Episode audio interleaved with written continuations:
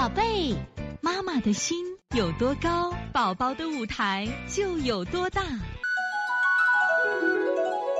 现在是王老师在线坐诊时间啊。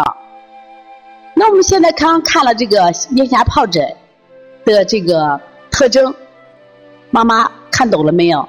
看懂的妈妈请打一。就首先，你将来孩子如果突发高烧，而且如果咽峡处有这样的疱疹，啊，你就能判断我的孩子是什么呀？是咽峡疱疹了。啊，看懂的妈妈请打一，非常棒啊！就是你要学习呢，就不管我们是学外语的、学人力资源管理的，还是学会计的，你们独独缺了一门课，就叫育儿课。这本来都是医生的事情嘛，为什么让我们学？可是现在的孩子太生病了。就逼得我们妈妈不得不学习了，所以说呢，我们要学习一下如何来判断什么呀？这个孩子到底是什么病？这咽峡疱疹大家明白了。那现在我们来看一下小儿手足口病，大家都看到这个地方害怕啊，因为手足口病会死人的哟。所以说我到了幼儿园去讲课，他们幼儿园里都贴着啊啊，预防小儿手足口病，总样都是这样子的。而且你看我们这些媒体也是这样说，报纸那样说。因为手足口病，它一定会出现什么呀？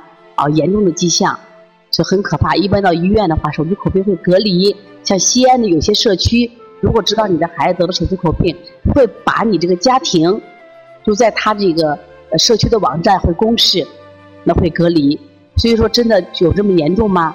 但是如何我们让孩子这个得了这个病以后呢，避免它的严重性呢？这就是我们今天学习的必要性了。那么，小儿手足口病。也是由肠道病毒引起的，以口腔、手足部位疱疹为特点的一种传染病，它也是传染病，也是肠道病毒。这一点跟谁可像呢？跟咽峡疱疹很像，但是呢，它这个病位不太一样，它有的是口腔，有的是手足部位疱疹。那么，也发生在五岁以下的儿童。那么发病初期会出现类似感冒的症状，刚开始你不知道呀，孩子也发烧，还有感冒的症状。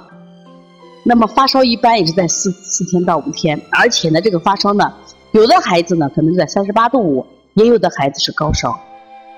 大家都知道啊，遇到发烧的时候我们都紧张。其实你看，我们邦尼康有一个小儿推拿妈妈的基础班，我们第一节课第一单元就安排的小孩发烧。为什么妈妈遇到发烧的时候都就不淡定了？那么小儿手足口病和咽峡疱疹，它有一个共同的特点就是发烧，而且是高烧不好退，紧张不紧张？一定紧张。所以说呢，我们今天学了以后呢，也希望你们能通过知识正确的判断，遇到疾病的时候不要紧张，用我们的知识来判断。严重的该打针打针，该吃药吃药。如果是我们能通过学习自己处理的，我们自己来解决啊。好，这节课我们又到说该说再见的时候了。每一次妈妈都依依不舍，王老师也是依依不舍。希望在这课堂分享更更多的知识，但是呢，时间是有限的。但是我想学习是无限，所以从现在开始学习小儿推拿，从现在开始学习正确的育儿理念，一点都不晚。也希望我们今天听课的妈妈能把我们所有的知识，通过自己的学习，通过自己的分享，让更多的妈妈了解。走进邦尼康小儿推拿，走进邦尼康的课堂，让我们获得正确的育儿理念。